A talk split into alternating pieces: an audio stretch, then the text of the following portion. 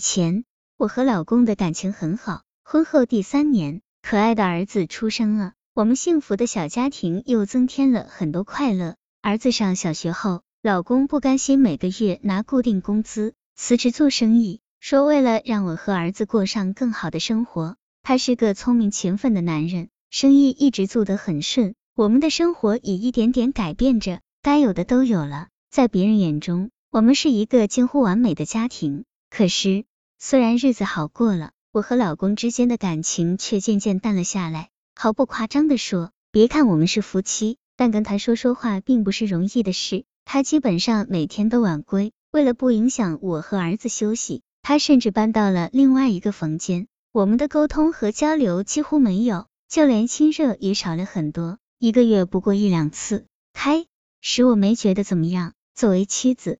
我给了老公充分的理解和支持，而且我也有自己的工作，平时的生活也挺充实，丝毫没觉得这一切有什么不对。一直以来，老公都是我的骄傲，每当亲戚朋友夸赞他的时候，我心里都像喝了蜜。去年春天的一个周末，老公说加班，儿子去了奶奶家，我就和女友去逛街。午饭的时候，我们在一个西餐厅吃饭，抬头之间。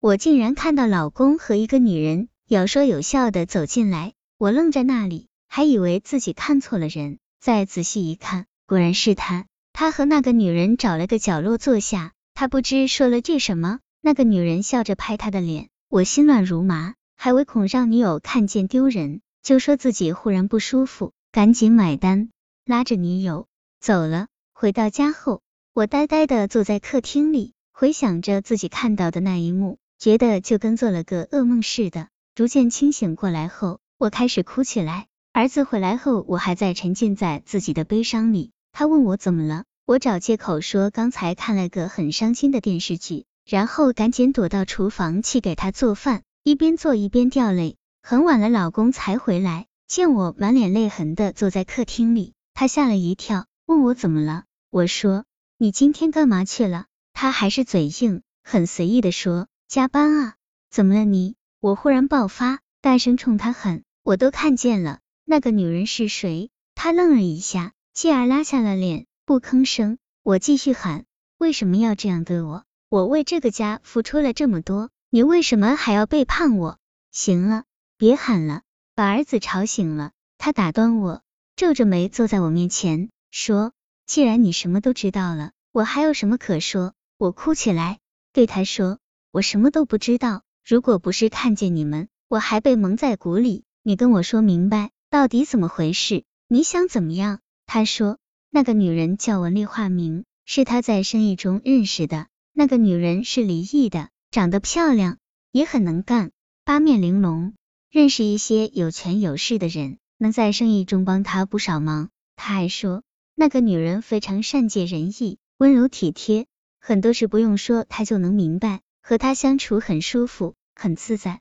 他能给他在家里得不到的安慰和温暖，这就是你背叛我的理由吗？我冷冷的问他。在他的讲述中，我听不出后悔和对我的愧疚。我不知道这个被自己寄予全部希望的男人，他内心里到底怎么想，到底想如何对待我们的婚姻。他忽然不耐烦起来，说：“你以为我这样你就没责任吗？我生意上的事，你什么时候关心过？”我连个说话的人都没有，你这个妻子做的称职吗？我傻了，没想到他会说出这样的话。我不是没问过他生意上的事，可他说我不懂，三言两语也跟我说不清。几次之后，我就不再过问。而且我总觉得生意是男人的事，我只要做好他坚实的后盾就够了。男主外女主内的婚姻方式，他也赞同啊。两个人之间的沟通和交流变少，他只会责怪我。却不想想到底为什么会走到这一步？难道是我一个人的错？